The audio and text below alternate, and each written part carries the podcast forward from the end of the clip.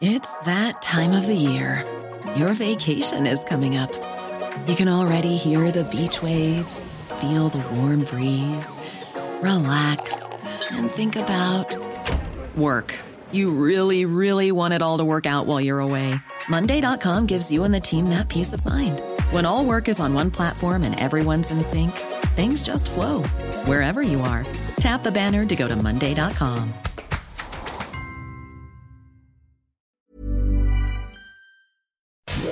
Inicia las noticias de la tarde con Jesús Martín Mendoza en Heraldo Radio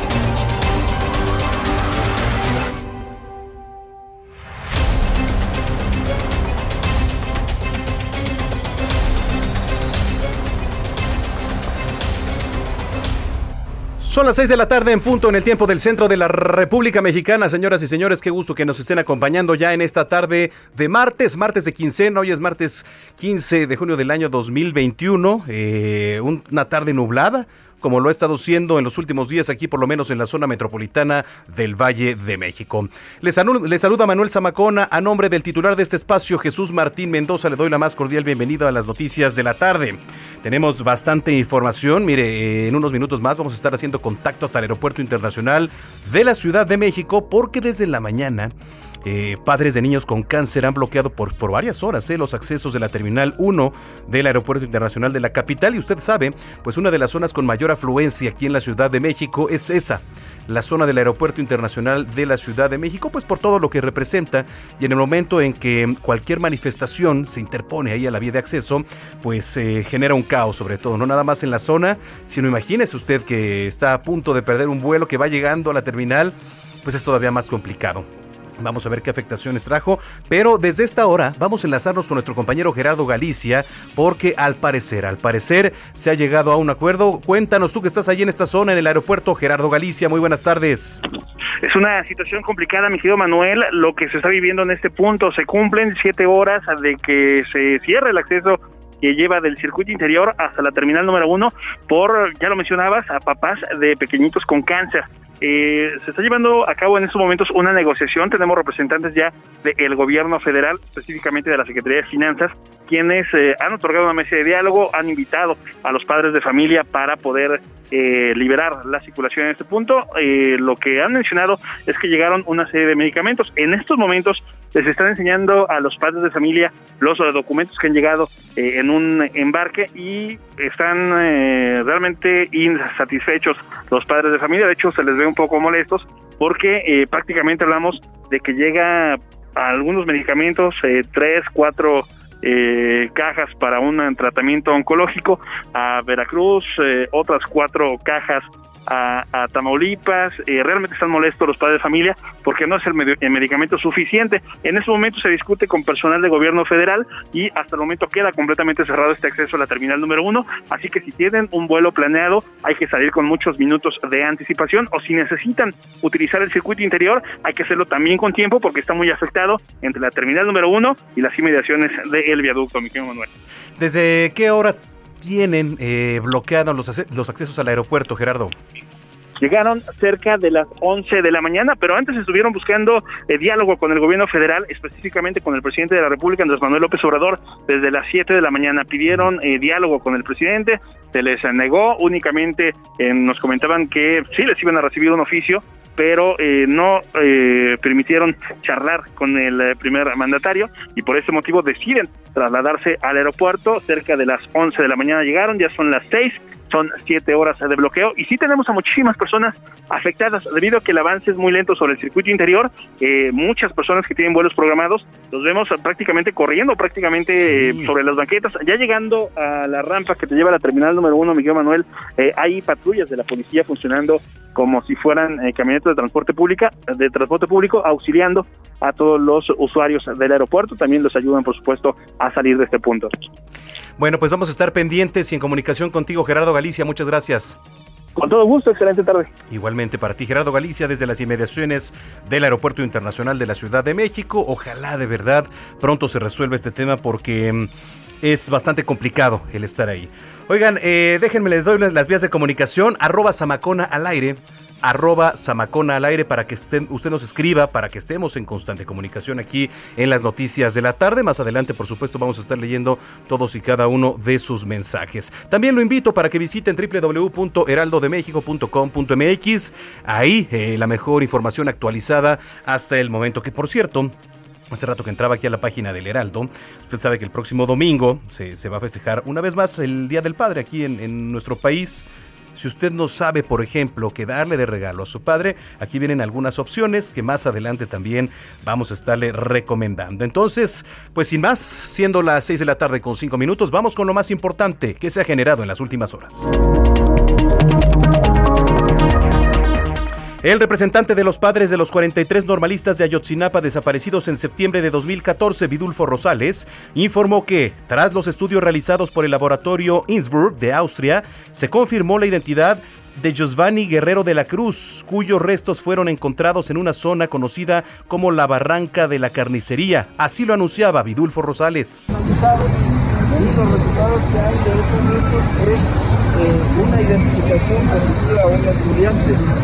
Se trata del estudiante eh, Yoshibaki Guerrero de la Cruz. Dio positivo para él. Eh, los restos son contundentes, son restos que, como ustedes saben, eh, que habían sido mandados a Istro y que fueron encontrados en la barranca de la carnicería en un periodo de búsqueda que tuvo ocasión de 2000, noviembre de 2019. La ministra Norma Lucía Piña otorgó la suspensión del Padrón Nacional de Usuarios de Telefonía Móvil al Instituto Federal de Telecomunicaciones, el IFT. La ministra indicó que debido a que la implementación de PANUAT implica una afectación al presupuesto que tiene asignado el IFT, también puede quedar perjudicada su autonomía constitucional. Ya le platicaba y hacemos contacto con Gerardo Galicia porque un grupo de padres de niños con cáncer está bloqueando este martes los accesos a la Terminal 1 del Aeropuerto Internacional de la Ciudad de México, donde acusaron que van dos años que no llegan los medicamentos oncológicos que requieren sus hijos y están exigiendo transparencia sobre los insumos que se han obtenido por parte del gobierno federal. El presidente Andrés Manuel López Obrador informó que las reformas constitucionales que planteó a los integrantes del Consejo Mexicano de Negocios se van a presentar en 2022 como la reforma electoral y que la relacionada con la Guardia Nacional se tiene pensada para el año 2023. La jefa de gobierno de la Ciudad de México, Claudia Sheinbaum, confirmó que mañana miércoles se dará a conocer la primera parte del dictamen sobre el peritaje del colapso del tramo Tezonco-Olivos de la línea 12 del metro y reiteró la voluntad de su administración para apoyar a las familias de víctimas mientras se trabaja en la reapertura parcial de la línea. Son parte de las palabras de Claudia Sheinbaum. Lo primero para nosotros fue atender a las víctimas, las víctimas, cada una de las personas, familias que lamentablemente falleció alguno de sus familiares, eh, han recibido todo el apoyo del gobierno y al mismo tiempo pues este dictamen que el día de mañana se da su primera parte y ahí vamos a estar comentando algunas cosas de lo que viene hasta adelante. Lo que tiene que ver con las sanciones, eso le toca a la fiscalía. A nosotros nos corresponde pues echar a andar eh, la línea 12 del metro, pero de forma segura, porque lo que no podemos pues es que vuelva a ocurrir una tragedia como la que vivimos. Y durante las últimas semanas de su presidencia, Donald Trump y sus aliados presionaron al Departamento de Justicia para que investigara denuncias infundadas de fraude electoral, a pesar de que el exsecretario había dicho que no había pruebas de fraude generalizado, según emails dados a conocer este martes por la Comisión de Supervisión de la Cámara Baja. El presidente de Estados Unidos, Joe Biden, designó este martes al diplomático de origen hispano Ken Salazar como nuevo embajador estadounidense en México en sustitución de Christopher Landau, quien dejó el cargo el pasado 20 de enero, por lo que se espera que el Senado ratifique este y otros nombramientos de diplomáticos efectuados el día de hoy. Bueno, pues ahí lo tiene. Vamos ahora con nuestros corresponsales. Vamos a lo largo y ancho de la República Mexicana. Por cierto, a todos los que nos escuchan a lo largo y ancho de la República Mexicana. José Ignacio García en Hidalgo, ¿cómo estás? ¿Qué tal, Manuel? Un saludo a ti y a todo el auditorio que nos escucha. Eh, pues comentarte que el día de, hoy el gobernador del estado, Omar Fayad Meneses, eh, pues anunció que pediría la intervención de la Fiscalía General de la República para resolver el caso de Beatriz Hernández, quien fue hallada sin vida en el interior del área de resguardo de la Presidencia Municipal de Progreso de Obregón el miércoles pasado.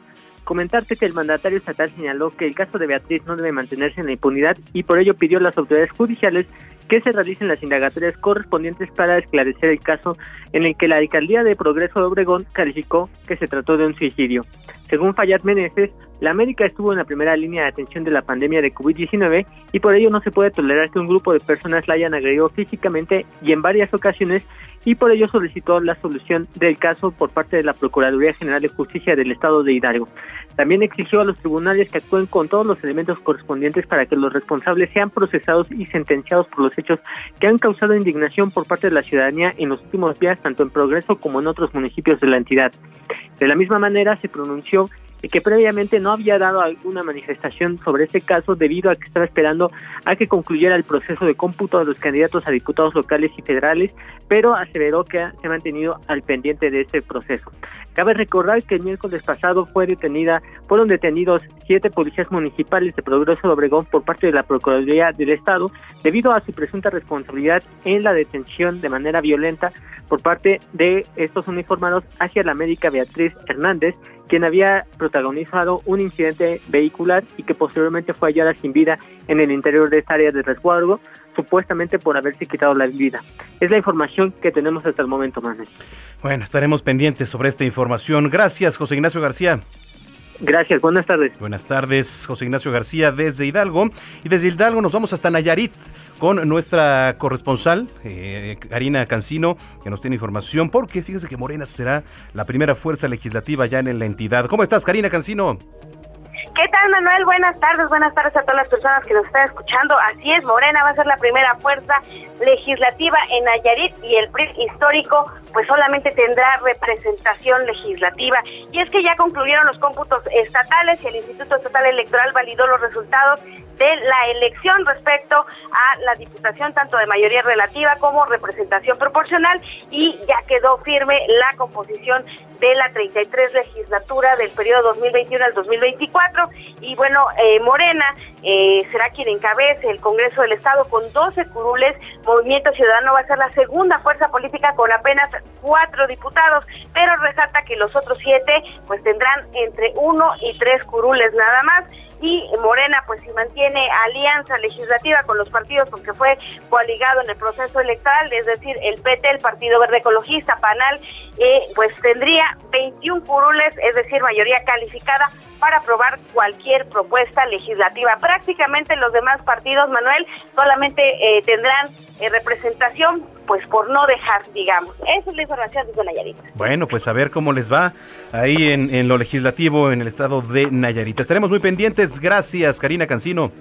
Buenas tardes. Muy buenas tardes. Vamos a recorrer la Ciudad de México cuando son las 6 de la tarde con 13 minutos. Javier Ruiz, adelante, ¿qué nos tienes? Hola, mi ciudad ¿qué tal? Saludo con gusto, excelente tarde. Nos tenemos información vial de la Avenida de los Insurgentes, donde ya poco a poco tenemos problemas viales, al menos para quien se desplaza desde la Avenida Chapultepec, esto en dirección hacia la zona del Paseo de la Reforma, bien para continuar a los ejes 1 y 2 norte. El sentido opuesto, el mayor rezago, justamente cruzando la avenida Anita. No tenemos nada relevante, solo la carga vehicular de esta hora, sin embargo, sí el avance también es lento para quien desea continuar hacia el eje 3 sur, la avenida Baja California. El paseo de la reforma presenta carga vehicular, pero el avance todavía aún es constante, al menos del circuito interior, y para quien desea llegar hacia la zona de la columna del Ángel en Independencia, o bien para llegar aquí al entronque con la Avenida de los Insurgentes, el sentido opuesto, en general el avance es constante, el mayor problema que hemos encontrado únicamente para todas las personas que se incorporan a la calzada General Mariano Escobedo, esto justamente por la zona de Polanco, donde tenemos un poco más de tráfico. De momento, Manuel, el reporte que tenemos. Estaremos pendientes, gracias Javier. Estamos atentos, hasta luego, buena tarde. Muy buena tarde en otro punto de la capital, Rogelio López. ¿Cómo estás, Rogelio? Hola Manuel, es un placer saludarte y bueno, pues te comento que tenemos intensa movilización de servicios de emergencia justamente en lo que es Rojo Gómez y Tezotle. Aquí tenemos, bueno, pues una tienda de autoservicio en donde pues los ciudadanos acaban de hacer una detención de un presunto eh, asaltante y bueno, pues con ello lo están eh, pues golpeando y tratando de linchar.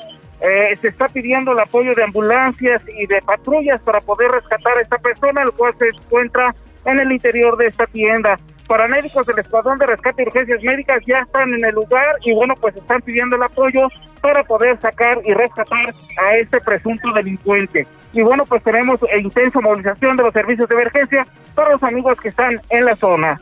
Manuel, este es el reporte. ¿Nos puedes repetir en qué punto de la capital, por favor, este Rogelio? Claro que sí, este Sontle y Rojo Gómez en el oriente de la ciudad. Híjole. Bueno, pues para tener mucha precaución. Oye, el clima por allá, ¿cómo está, eh, en esa zona? Pues mira, tenemos, está nublado, no tenemos ahorita lluvia, pero sí está nublado, de un momento a otro podemos tener lluvia, pero afortunadamente ahorita no tenemos presencia de lluvia. Correcto, estaremos pendientes, gracias Rogelio, estamos al pendiente. Gusto saludarte y seguimos pendientes. Seguimos pendientes. Ah, vamos ahora con Israel Lorenzana. ¿Cómo estás, Isra? Manuel Zamacona, un gusto saludarte esta tarde. Fíjate que nosotros estamos ubicados en el norte de la capital, para ser precisos, la alcaldía Gustavo Madero, aquí en la zona de Chalma de Guadalupe.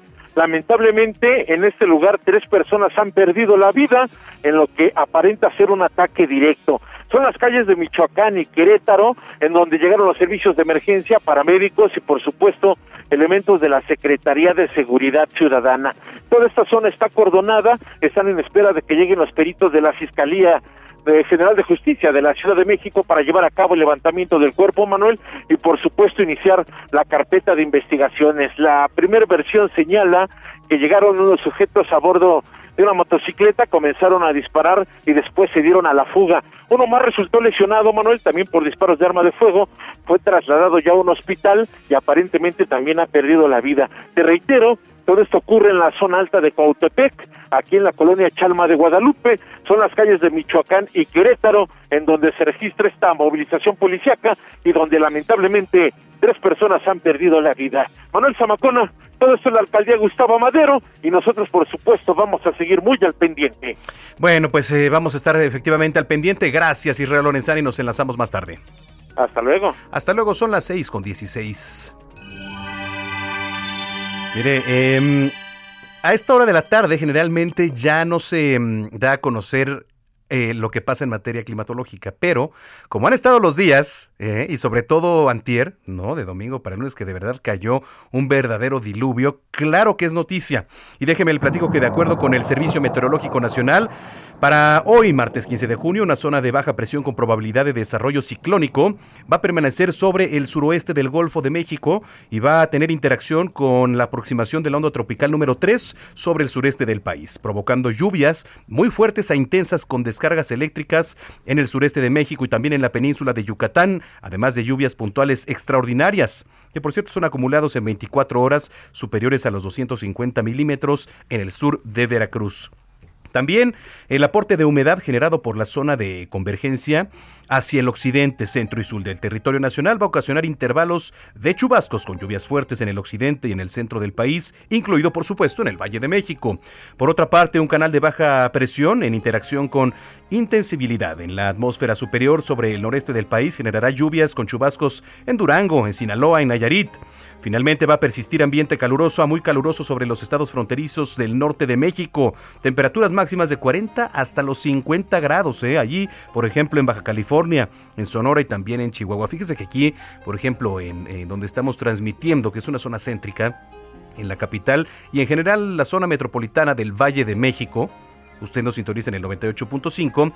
Sí, efectivamente ha llovido, ha llovido con intensidad estos últimos días, pero también ha habido bochorno.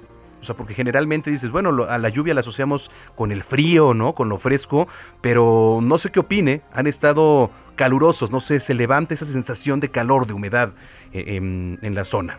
En fin, los invitamos a que nos escriba arroba Heraldo de México y arroba Zamacona al aire. Arroba al aire. Ahí vamos a estar leyendo todos y cada uno de sus comentarios a lo largo de este espacio que son las noticias de la tarde. Eh, ya nos escuchan por aquí Joseph Alois. Muchísimas gracias, Joseph, que siempre está al pendiente. Como dice Jesús Martín, súbale el volumen a su radio. Sí, efectivamente, aquí lo vamos a estar acompañando a lo largo de la semana. Hugo Zamudio, ¿cómo estás, Hugo? Grata sorpresa escucharte en este horario. Saludos, gracias, gracias, de verdad. Este, y bueno, ahí lo tiene para que se comunique con nosotros. Ya son las 6 de la tarde con 19 minutos. Abraham Arreola nos tiene las efemérides. Adelante, Abraham.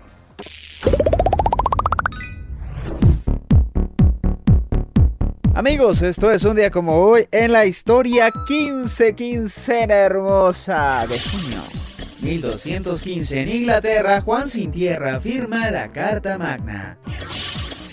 1300 en España se funda la villa de Bilbao. 1867 en Yucatán, el general Manuel Cepeda Peraza recupera para los republicanos juaristas la ciudad de Mérida, Yucatán, que había sido ocupada por los imperialistas durante la intervención francesa en México.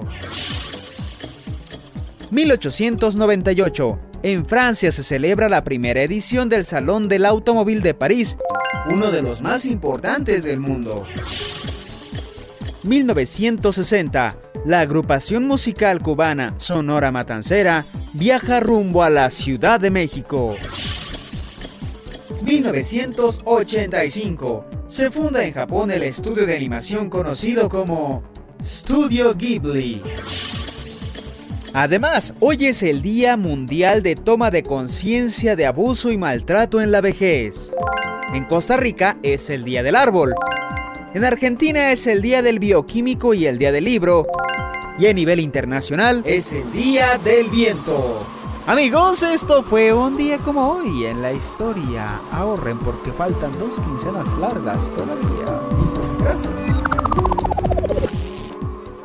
De conocer una mujer que aún es una niña, sabes, tiene los 17 aún, es jovencita y ya es mi novia. Amigos, sabes, acabo de conocer una mujer que aún es una niña, sabes, tiene los 17 aún, es jovencita y ya es mi novia. Amo su inocencia, 17 años. Amo sus errores, 17 años. Soy su primer novio, 17 años. Su primer amor. Mire, la verdad es que es una gran canción, la de 17 años.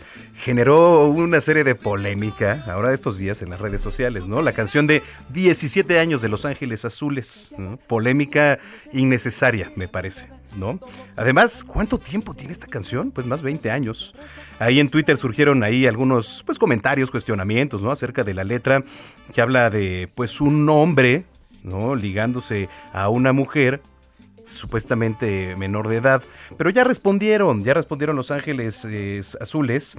Decidieron eh, mantenerse, pues, de alguna manera al margen, ¿no? Alejados. Y únicamente viene una imagen que dice, de esto se trata 17 años, fin del comunicado. Y entonces es una imagen, es una imagen, eh, pues, de dos jóvenes, digamos, enamorados, ¿no? Quienes parecen simplemente disfrutar de lo que sienten, esas sensaciones del amor.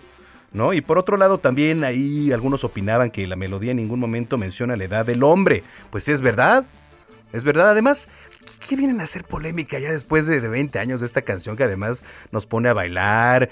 Es protagonista en muchas de las fiestas a, nivel nacional y por qué no hablar hasta a nivel internacional. Y, y saco colación todo esto porque ayer estuvieron por acá Los Ángeles Azules con nuestra querida Adela Micha, eh, hoy en el impreso, en la versión impresa del Heraldo de México. Dice, Los Ángeles festejan con Juanes, la agrupación originaria de Iztapalapa prepara gira mundial de 40 años. Así que esta información a pesar de estar en el impreso, usted también ya la puede leer en www.heraldodemexico.com.mx. De verdad, no hay que caer en polémicas donde no las hay. Mejor hay que ocuparnos en estar pendientes de otras cosas que de verdad nos dejan y estar que estuvo muy buena, ¿eh? Por cierto, esta entrevista con Los Ángeles Azules ahí con nuestra compañera Adela Micha. Me lo dijo Adela, que es en punto de las 9 de la mañana, Heraldo Televisión. Regresaron a los escenarios para festejar sus 40 años y trayectoria y además en espera del lanzamiento de su nuevo disco Los Ángeles Azules. ¿Qué tal? Opine, arroba Samacona al aire. ¿Usted cree que es polémica esta canción que escuchaba de fondo?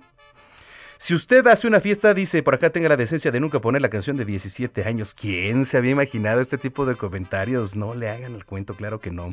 Bueno, es lo que yo opino, evidentemente, es lo que yo opino. Usted seguramente tendrá un este otro comentario. Y sí el escándalo fue porque ahí en un canal de televisión ahí en el programa eh, este por acá nos pone Linda Hernández el escándalo de 17 años fue porque Milenio TV en el programa El arte de la canción pasaron un cuadro mostrando eso y de ahí a la escala. Sí efectivamente mucho tiene que ver. Entonces les digo pues no no veo yo un tema polémico sin embargo eh, lo relacionamos. ¿por qué? porque es noticia también y lo fue. Es tendencia Espero que ya no. En fin, 17 años. Con eso nos vamos una pausa. No sin antes recordarle redes sociales. Tenemos un gran programa. Zona de noticias aquí, por supuesto. Eh, también les voy a decir qué es lo que vamos a tener. Porque no, no, no, es que sí tiene que ver. Hay un tema que, que lo vamos a ver más adelante aquí en las noticias de la tarde. Bueno, Vamos a ir a una pausa y regresamos de lleno con la información. Es callada, tímida, inocente, tiene la mirada. Le tomo la mano y siente algo extraño. Me abrazo, me abraza, empieza a temblar, a temblar de miedo, diciéndome que nunca había sentido sensación así. Jesús Martín Mendoza con las noticias de la tarde por Heraldo Radio, una estación de Heraldo Media Group. Escucha las noticias de la tarde con Jesús Martín Mendoza. Regresamos. Son las 6 de la tarde ya con 30 minutos en el tiempo del centro de la República Mexicana. Continuamos aquí en las noticias de la tarde. Ya hay algunos eh, comentarios en Twitter sobre la canción de 17 años que ahorita vamos a leer, pero vámonos a lo realmente importante. Y digo realmente porque esto de verdad es preocupante. Le platicaba hace unos minutos al inicio de este espacio que padres de niños con cáncer han bloqueado por varias horas los accesos de la Terminal 1 del Aeropuerto Internacional de la Ciudad de México. ¿Por qué? Porque están exigiendo medicamentos. En la línea telefónica tenemos a la señora Rosa, madre de un hijo con cáncer. Señora Rosa, gracias por tomarnos la llamada. Sí, gracias. ¿Cuál es la situación hasta ahorita? ¿Qué les han dicho? Platíquenos, por favor. Pues es que estábamos esperando respuesta. Nos trajeron unos papeles en los cuales nos iban a entregar medicamento para cada una de las estancias hospitalarias, pero a nosotros en el hospital de Iztapaluca no nos tocó nada, nada. De hecho, hay y en los otros estados, o sea, contadas las contados los medicamentos. Entonces, pues no estamos de acuerdo, necesitamos medicamentos, no nada más de uno ni dos niños, son muchos niños los que necesitan sus, sus quimioterapias, entonces no se nos hace justo que nos, o sea, que con eso nos quieran pues, a pagar, ¿no? Nosotros estamos aquí porque lo necesitan los, nuestros niños. Sí, a ver, por supuesto, pero ¿qué, ¿qué dicen estos papeles? O sea, ¿que, ¿que les van a dar medicamentos o son como un vale para cambiarlos o cómo? No entiendo. No, supuestamente estos medicamentos tienen que llegar al hospital ya. Son pocas, pocas las pastillas o los las quimioterapias las que tienen que llegar, pero no van a llegar a todos lados porque en nuestro caso en Iztapaluca no llegó ninguno. En los papeles no trae nuestro nombre. Eh, bueno, sí comentan que vienen de los de, de los otros estados, pero son pocos los medicamentos los que van a llegar. Ahora, ¿quién fue los que llegaron con estos papeles? ¿Autoridades de la Secretaría de Salud o quiénes fueron? Sí, de hecho sí fue una secretaria, en sí no recuerdo su nombre, pero ella fue la que nos trajo los papeles para que nosotros, pues, es que lo que más quieren es que nos retiremos. Ajá y solamente yo pienso que con esos papeles nos están haciendo que nos, vayamos, ¿no? ¿Y qué, se ha llegado con los demás papás? ¿A qué consenso? ¿A, a, qué se ha llegado? Pues nosotros estamos ahorita checando en qué más nos pueden resolver, cuándo va a llegar el medicamento, este, qué tenemos que hacer, más que nada. Nosotros no necesitan nuestros hijos, para ellos es primordial que tengan sus quimioterapias, que o sea, que las lleven en regla y no es así. Nosotros hemos tenido varias mesas de debate con diferentes este, personalidades pues que nos, nos han dicho que, que ya están, que ya llegaron, que ya van a llegar, pero más en el cambio no es cierto. Bueno, ahora, ¿qué, ¿qué es lo que viene? ¿Qué han decidido? ¿Qué va a pasar? ¿Se van a retirar? ¿Van a seguir ahí? ¿Van a pasar la noche?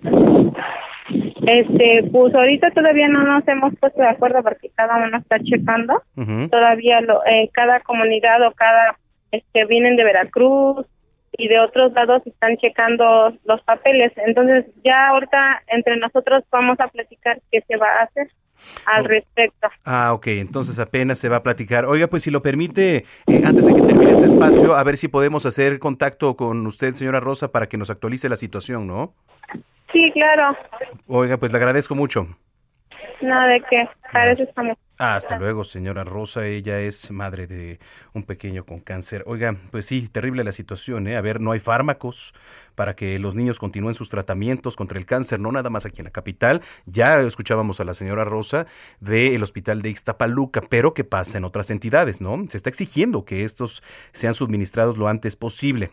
Se asegura que la situación se replica con los pacientes infantiles oncológicos de todo el país. Así las cosas. Bueno, em, vamos a, otros temas. Vamos a ir a otros temas. La jefa de gobierno de la Ciudad de México, Claudia Sheinbaum, esta mañana informó que el día de mañana se dará a conocer una primera parte del dictamen sobre lo que provocó el desplome de una viga en la línea 12 del metro una de las mayores tragedias sin dudas aquí en la, en la Ciudad de México. Sobre las sanciones correspondientes, la mandataria afirmó que esta parte va a corresponder a la Fiscalía General de Justicia de la Ciudad de México. Ya sabe que, pues por supuesto, hay que delegar también las responsabilidades y dijo que al gobierno capitalino le corresponde la puesta en marcha de la línea 12 de manera segura. Así que bueno, usted sabe, hay peritos extranjeros, hay gente especializada que viene de otros países también a ver qué ha ocurrido, a examinar, a detallar y a consensuar. Entonces vamos a estar pendiente de ello. Las 6 de la tarde con 35 minutos. Oiga, los restos de Josiván Guerrero de la Cruz uno de los normalistas de Ayotzinapa desaparecidos la noche del 26 de septiembre de 2014, fueron identificados por una vértebra localizada en un predio conocido como la Barranca de la Carnicería. Esto en Cocula Guerrero. ¿Quién informa esto? Vidulfo Rosales. Lo anterior se dio a conocer al término de una reunión con el presidente Andrés Manuel López Obrador. El abogado de los padres de los 43 normalistas de la Escuela Rural Isidro Burgos explicó que el análisis estuvo a cargo de la Universidad de Innsbruck en Austria y los resultados son contundentes. Esto es muy importante, ¿eh? lo que se daba, lo que se acaba de dar a conocer y ahorita le digo por qué. Pero antes vamos a escuchar a el abogado de los padres de los 43. Y los resultados que hay de esos restos es eh, una identificación positiva a un estudiante. Ah, se trata del estudiante eh, camarista Guerrero de la Cruz. Recibió positivo para él eh, los restos son contundentes, son restos que, como ustedes saben, eh, que habían sido mandados a Innsbruck y que fueron encontrados en la barranca de la carnicería en un periodo de búsqueda que tuvo ocasión del 2000, eh, noviembre del 2019. Pues sí, sí está la voz de Vidulfo Rosales y con esto ya, ya suman tres los normalistas identificados desaparecidos allá en Ayutzinapa. Eh, vamos a ver qué más sucede porque después de estos hallazgos, de estas nuevas noticias dadas a conocer, seguramente se pueden ir, hilando algunas otras cuestiones sobre la desaparición de los 43. Que a estas alturas hay que recordar que Alejandro Encinas, el subsecretario de, Gobernación, estaba muy metido en estos temas y, y habrá que meter presión, no para, ojo, no para exigir ahorita una respuesta, pero sí para ver cómo van todos los procesos y los procedimientos en cuanto a la búsqueda y cómo va la actualización de los 43 normalistas. Bien, eh, ok. Vamos a otros temas. Déjeme el platico que Norma Lucía Piña, ministra de la Suprema Corte de Justicia de la Nación, negó al Instituto Federal de Telecomunicaciones frenar en su totalidad la implementación del Padrón Nacional de Usuarios de Telefonía Móvil, mejor conocido como PANAUT. Sin embargo, al analizar la controversia constitucional promovida por el órgano autónomo, la ministra de la Suprema Corte de Justicia concedió una suspensión para que no se afecte su presupuesto de este año con la instalación, con la operación, con la regulación y el mantenimiento de PANAUT. Pues esta resolución puede ser impugnada ¿eh? ante alguna de las salas del máximo tribunal del país, pues de mantenerse, se retrasaría la puesta en marcha del padrón de telefonía móvil luego de que los comisionados del IFT argumentaran falta de recursos para cumplir con la creación del registro ordenada por el Congreso de la Unión. Ya hemos hablado al respecto qué va a pasar con, con este tipo de situaciones como lo son PANAUT, ¿no? ¿Qué significa? Ya le hemos entrado a fondo en el tema, pero así, así la situación hasta el momento. Las 18.38. Vámonos a temas de Palacio Nacional. El presidente Andrés Manuel López Obrador anunció este martes que enviará al Congreso una iniciativa de reforma electoral. ¿Qué incluye esta reforma electoral? La eliminación de 200 diputaciones plurinominales y también en el Senado de la República. López Obrador adelantó que la iniciativa de reforma electoral es para garantizar que haya democracia e independencia en todo proceso electoral. Y por cierto, este proceso electoral, eh, pues lo vimos, eh, Mire, a, reserva de pues todo lo que se dio, sobre todo en provincia, con el saqueo de algunas casillas, etcétera, pudimos hablar de un proceso electoral de una manera ordenada. Aquí en la capital y se diga. Hubo 21 incidentes y de ellos ninguno de gravedad. ¿No? E, eso es muy bueno, hablar de todo esto que vaya evolucionando. Ya el presidente mexicano anunció las tres reformas constitucionales que promoverá, las cuales tienen que ver con la industria eléctrica, el Instituto Nacional Electoral y también la Guardia Nacional. Así que vamos a estar muy, muy pendientes de ello. Además, dijo que mm, de aquí a 2023 va a presentar a la Cámara de Diputados tres reformas constitucionales sobre el sector eléctrico. El Instituto Nacional Electoral, que sigue ahí, ¿eh? el dedo sigue en el renglón con el INE. Y también temas que tienen que ver con la Guardia Nacional. Así lo dijo López Obrador. Pues tres reformas constitucionales. Tengo la obligación de presentarlas porque considero que son necesarias y son buenas para el pueblo y para la nación. Una,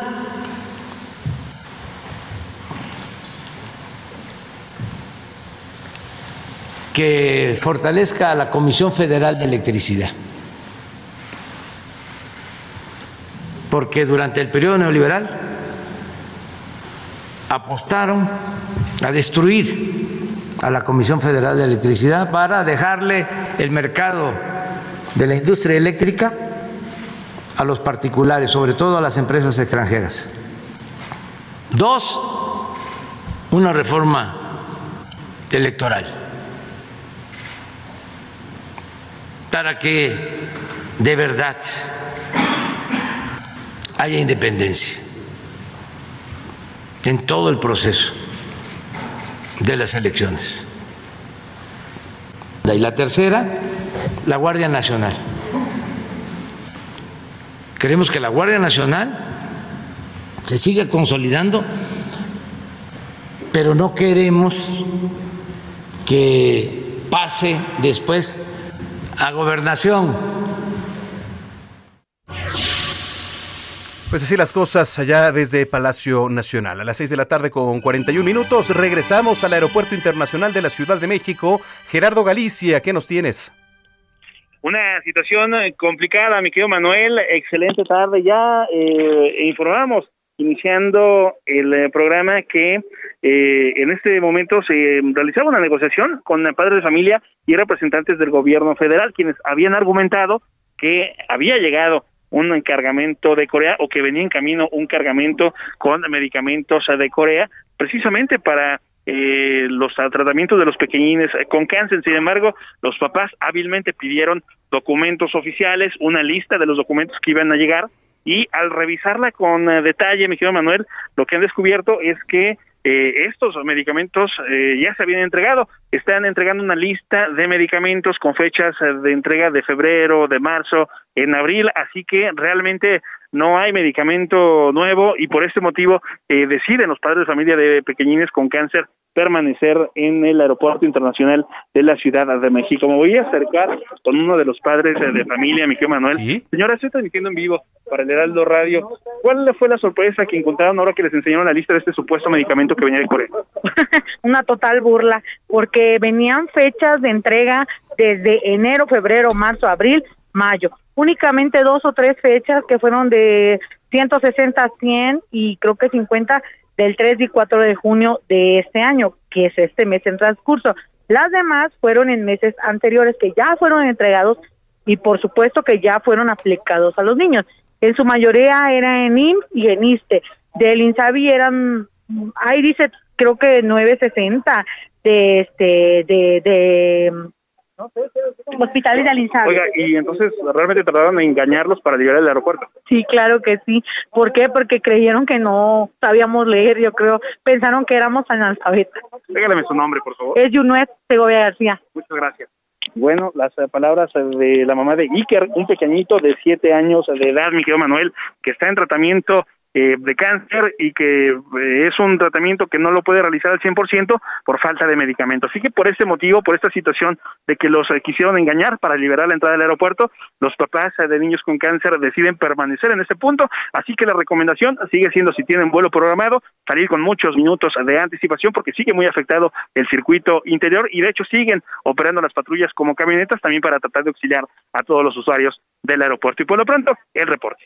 Estaremos pendientes porque aquí la pregunta es quién les entregó estos papeles a esta señora que este, oportunamente acababas de entrevistar, Gerardo Galicia, sí, este, nos hablaba de algunas fechas que no tienen que ver, pero ver, habrá que ver quién les entregó esos papeles, sobre todo para buscarlos, ¿no? Buscar a estas autoridades y que nos den eh, pues una réplica, ¿no? A ver qué es lo que está pasando, porque no puede ser que, que, a estas alturas todavía, y, y sobre todo de, de, lo que hablábamos, ¿no? Cuánto llevan ahí los padres, pero no hablamos del día de hoy. Hablamos ya desde hace bastantes años con esta situación. Sí, sí, sí. El, el, nombre de la funcionaria que está en este punto Ajá. es Liliana Hernández, directora de área, y es de la Secretaría de Finanzas, eh, la que estuvo ya dialogando con los eh, papás de padres de familia en este punto, justo frente ahí, a la puerta número dos. ¿Sigue ahí eh, esta, esta señora? De, de, momento se retiró, se al, ver el rechazo de los padres de familia para retirarse de ese punto, parece que se va a buscar una nueva mesa de diálogo ya. para eh, tratar de buscar otra solución, mi querido Manuel. Oye, Gerardo, si llega esta señora Liliana Hernández de la Secretaría de Finanzas, a ver si la podemos contactar, ¿no? Claro, con todo gusto. Muy bien. Gracias, Gerardo. Excelente tarde. Igualmente para ti son las 6 de la tarde con 45 minutos. Mire, eh, Derivado de algunas declaraciones del presidente Andrés Manuel López Obrador, seguramente usted ya las escuchó porque también eh, fueron tendencia en las redes sociales que tienen que ver sobre todo con la clase media. Como él lo dijo, ¿no? Aspiracionista. Es egoísta por parte de la clase media. ¿Quién es la clase media? ¿Quiénes somos la clase media? ¿No? Es importante saber todo esto y ponernos en contexto. Saludo en la línea telefónica al doctor Javier Lazarín Guillén, él es académico de la Facultad de Estudios Superiores Aragón de la Universidad Nacional Autónoma de México. Doctor, gracias por estar con nosotros esta tarde.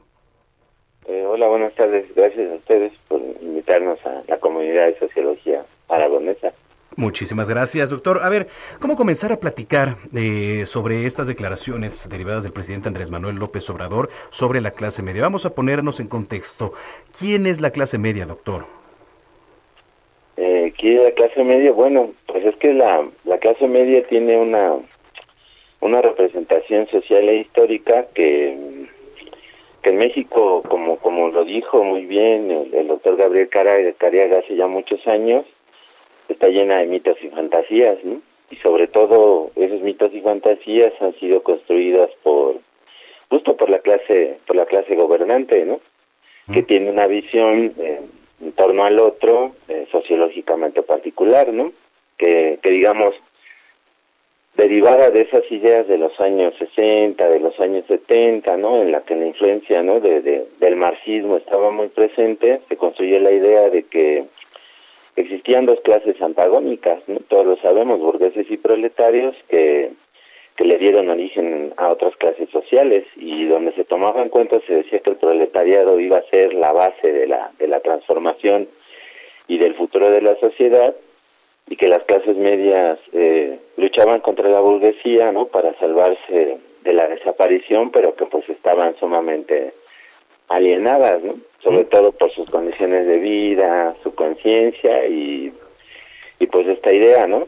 De, este, de, de aspirar a algo mejor eh, y, y, mantener, digamos, la estructura gobernante, ¿no? Sí, por eso decía eh, clase media aspiracionista. No sé si a eso se refiriera el presidente eh, López Obrador. Ahora, ¿cómo está constituida hoy en día, eh, doctor, por ejemplo?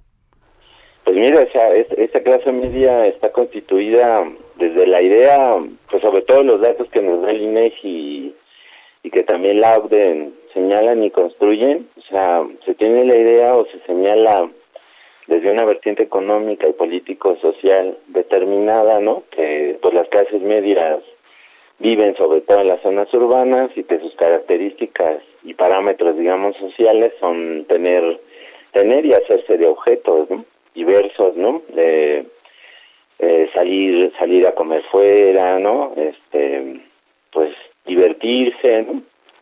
Eh, usar tarjetas de crédito, ¿no? Tener un acceso a la educación, ¿no? Que, que pase de la media de la media escolar, ¿no? En adelante, ¿no? Y que y que la idea de pertenencia a pues a una clase determinada, ¿no? O sea, con este fin aspiracionista, ¿no? O sea, a través de objetos, eh, pues haga supuestamente, ¿no? Una evidente una idea de vida que representa eso, ¿no? Una clase social donde a través de las cosas este, se piensa que se está mejor, ¿no? Sí, pero pero es parte de esa mitología, ¿no? Y fantasías que ha construido la propia sociedad en torno a a cómo es la clase media, ¿no? sí, por supuesto. Y, lo, sacamos a flote, e importante tocar base con usted, doctor, por las declaraciones y ese pues ensañamiento, ¿no? Que, que se ha empeñado el presidente Andrés Manuel López Obrador en tener sobre la clase media, eh, de acuerdo a sus últimas, a sus últimas declaraciones desde Palacio Nacional, ¿no? De repente no sabemos por qué. Dice que la clase media, yo no sé de qué clase considerarme, porque ahorita que nos estaba platicando, eh, doctor, sí es muy importante ponerlo sobre la mesa, ¿no? Dice que nos dejamos este, influenciar por los, por los propios medios, que además pues somos nosotros. Yo no sé qué, qué, tenga que ver, ¿no? La clase media en todo esto. Eh, de alguna manera, en algún contexto de la historia fue egoísta la clase media. ¿Considera usted que haya sido egoísta la clase media, doctor? Sí, claro, pero justo es como decíamos hace rato, bajo la influencia, ¿no? Sobre todo la teoría marxista de los 60 y de los 70, en los que se tenía pues esta idea de, de que pues la lucha entre el, la burguesía y el proletariado era era necesaria para generar el cambio social y, y llegar a la transformación, pues o sea, se ponían ejemplos históricos previos, que en nuestro caso serían pues la colonia, ¿no? y otros tiempos históricos en adelante donde pues esta idea tal vez sí aspiracionista, ¿no? O sea, y hasta cierto punto de rencor social y racial eh, para alcanzar, ¿no? Eh, puestos, puestos determinados y, lugares en la estructura social, se hacían evidente esta lucha y esta y esta separación entre unos y otros, ¿no? Pero pero a partir de los 80, ¿no? O sea, donde los datos históricos, sobre todo económicos, nos muestran que las cosas no van bien, sobre todo para para ciertos grupos, ¿no? Que no pertenecen a la élite, pues hoy realmente separamos más desde el punto de vista sociológico y la cuestión cultural, o sea, al mundo entre ricos y pobres, ¿no? O sea, hasta donde, pues quienes trabajamos todos los días para llevar sustento a la casa y, y comer por lo menos dos veces al día y, y otras cosas, pues hasta donde realmente no hemos generado la conciencia de clase, si lo vemos desde esa perspectiva, para tener claro pues de, de, qué, de qué lugar somos, ¿no? estar pensando en que si hay unos, si hay otros, o, o tenemos rencor social o somos egoístas. Eso es importante. Doctor Javier eh, Lazarín, muchas gracias por hablar con nosotros esta tarde. No, qué gracias a ustedes y cuando gusten. Muchísimas gracias. Y cuando pueda ir, recomendemos voltear al texto de Cariaga, Mitos y Fantasías de la clase media en México. Es, ¿Mitos y Fantasías? Súper útil, sí, Mitos y Fantasías de la clase media en México. Ah. Sigue siendo súper útil. Me parece importantísimo que, que lo resaltemos, doctor. Gracias. Sí. Es el doctor Javier Lazarín Guillén, académico de la Facultad de Estudios Superiores Aragón de la UNAM. Las 6.52, les decía que mm, hace ratito hablábamos de Los Ángeles Azules, esta canción que 17 años que, bueno, evidentemente ha causado controversia. Dice por acá Pamela Araico, me parece muy responsable tu opinión sobre la canción de 17 años. Ese tipo de cosas como la canción normalizándonos el acoso y la pedofilia, y eso nos lleva a tener una cultura permisiva. Ojalá usaras tu foro para tener opiniones más conscientes. La hemos tenido y además le voy a decir algo. Y, y, no porque sea esta canción, a ver, ¿por qué? ¿Por qué esta y por qué ahora? ¿Por qué no volteamos a ver los géneros como el reggaetón, verdad? En donde de verdad, en los últimos años, y le hablo en los últimos años porque ha sido un género urbano por demás azotado, este, hay muchas canciones. Por ahí hablaban también de Becky G, ¿no? De una canción de a mí me gustan mayores, no sé qué dice la canción. Bueno, hay canciones de verdad, de verdad grotescas, ¿no? Que se ha volteado. ¿Y por qué hasta ahora? O sea, yo, yo digo, ¿por qué hasta ahora esta canción de 17 años viene a decir que, que no, que tiene que ver con la pedofilia y no sé qué? Bueno, digo, cada quien tiene su opinión, ¿no? Dice por acá Elizabeth Aguirre, Zamacona. Yo ya dije que la canción no le veo connotación sexual porque habla del primer amor, no de la primera vez. Además, el novio quizás es un chamaco menor que ella, efectivamente, ¿no? O sea, no se sabe. O, ahí dice la canción, o yo no sé, pero bueno. En fin, así las cosas, siga participando, arroba Samacona al aire, arroba Samacona al aire, estamos en Twitter, gracias por escribirnos, usted está escuchando las noticias de la tarde, en esta tarde de martes 15 de junio del año 2021, ya sabe qué regalarle a su papá el próximo domingo, vamos a tener también entrevistas especiales aquí en Zona de Noticias, lo invito para que esté muy al pendiente, el próximo domingo, Día del Padre, así que sin más, em, pues nos vamos a ir a una pausa y regresando le voy a platicar, le voy a platicar quién es Ken Salazar, eh, que va a ser el nuevo embajador de Estados Unidos en México, ya tras la asignación del presidente Joe Biden este martes por la tarde. ¿Quién es Ken Salazar? A su edad de 66 años. Usted sintoniza las noticias de la tarde y, este, por cierto, eh, nos estaban escribiendo que cuál era la nota de las que yo le platicaba aquí en el Heraldo. Bueno, lo único que tiene que hacer es ingresar a www.heraldodemexico.com.mx y aquí les vamos a dar algunas recomendaciones para qué regalarle a su padre este próximo domingo. Usted festeje el Día del Padre, hay que hacerlo con precaución porque a pesar de que estamos en semáforo verde aquí en la Ciudad de México, todavía no estamos al 100 en cuanto a la reducción de hospitalizaciones aquí en la capital. Las 18.54. Pausa y regresamos a las noticias de la tarde.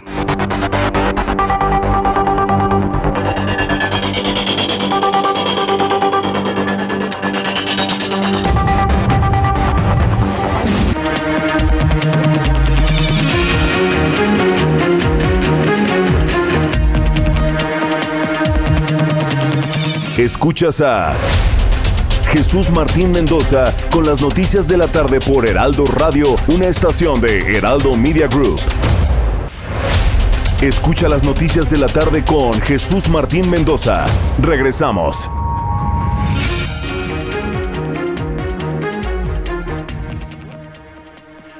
Son las 7 de la noche en punto en el tiempo del centro de la República Mexicana. Qué gusto que nos estén acompañando ya en esta segunda hora de noticias de la tarde.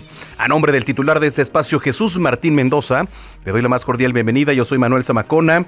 Bienvenidas, bienvenidos a esta segunda hora de noticias. Tenemos un gran programa todavía por delante. Oiga, que este qué de verdad eh, polémica ha causado ahí y sigue causando, ¿no? Nada más aquí en este espacio los mensajes y las opiniones encontradas que tienen que ver con esta canción de Los Ángeles Azules. 17 años, caray. Bueno, dice por acá, si es permisiva la canción de 17 años porque...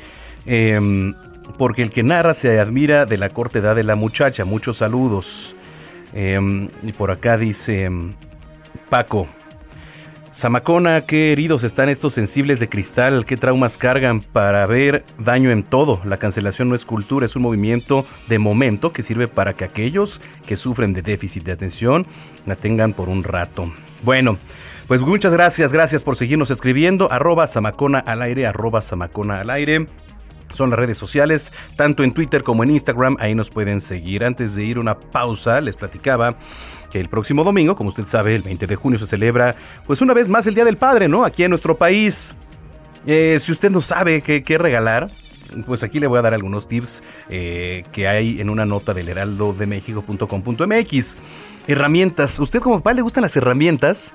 Pues regalar herramientas a un padre, decirle, a ver, pues aquí están herramientas, porque a lo mejor hay muchos ¿no? Que les gustan, este, mm, pues utilizarlas, ya sea en casa, ya sea en el exterior, no sé, no sé, hay mucha gente que le gustan las herramientas, ¿no? Siempre buscan mantener todas las cosas bajo control dentro de la casa, a lo mejor los padres, ¿no? Intentan arreglar con sus propias manos cualquier tipo, pues de, de desperfecto, ¿no? En el hogar o incluso en los automóviles. Sin embargo, en muchas ocasiones no cuentan con las herramientas necesarias, por lo que Usted tenga por seguro eh, que van a agradecer si les regalan un kit de herramientas necesarias. Esa es una. Otra, eh, los relojes, ¿no? Aunque puede resultar, pues digamos, un regalo bastante común, porque sí es bastante común que se regalen relojes, siempre es bien recibido. A mí, por ejemplo, me gustan los relojes, yo trato de, coleccionar los relojes. Eh, por lo que cualquier papá lo que es único que debe hacer es darte a la tarea de elegir el reloj que mejor se adapte a la personalidad del padre para que lo sorprendan. Usted el próximo domingo. ¿Qué más? Lociones, claro. Las lociones a cualquier persona le gusta oler bien en todo momento. Bueno, a muchos nos gusta oler bien en todo momento. Así que en el Día del Padre una loción también puede ser un regalo muy padre, ¿no? Además puede elegir un producto que además de aportar un buen aroma, también ayuda ahí en el cuidado de la piel, muchos de ellos. La ropa, otros de ellos es la ropa también. Es una opción eh, pues bastante atractiva en el Día del Padre y cualquier otra celebración, además de las opciones que además son infinitas. ¿eh? Usted puede elegir entre una amplia variedad de prendas y hasta de calzado también, ¿por qué no? ¿Qué más? Un viaje, que mejor ahorita que poco a poco, poco a poco las circunstancias este, van cediendo en el tema de COVID-19 y eso no quiere decir bajar la guardia, ¿eh? No quiere decir bajar la guardia, exacto, también lo voy a decir ahorita. Eh, pues papá también se merece un viaje. Si está dentro de sus posibilidades económicas, si a usted se lo permite, bueno, pues puede obsequiarle un viaje a su papá para que pueda relajarse por unos días. Detalles quizá personalizados, ¿no? Cada papá es diferente. Y cada persona tiene objetos, actividades, gustos que los caracterizan, por lo que usted puede aprovechar sus gustos para regalarle pues un objeto que use recurrentemente. Una cartera, ándele, también, también es un buen regalo. ¿Y qué decían por acá? Un, un licor. Ah, bueno, pues puede ser, ¿no? También hay padres que les gusta que les regalen acá una buena pomada. Pero bueno, pues ahí está. Los invitamos a que visiten www.heraldodemexico.com.mx. Ahí va a encontrar mucha más información. Así que, sin más, vamos con el corte y el resumen de noticias de las 7 de la noche.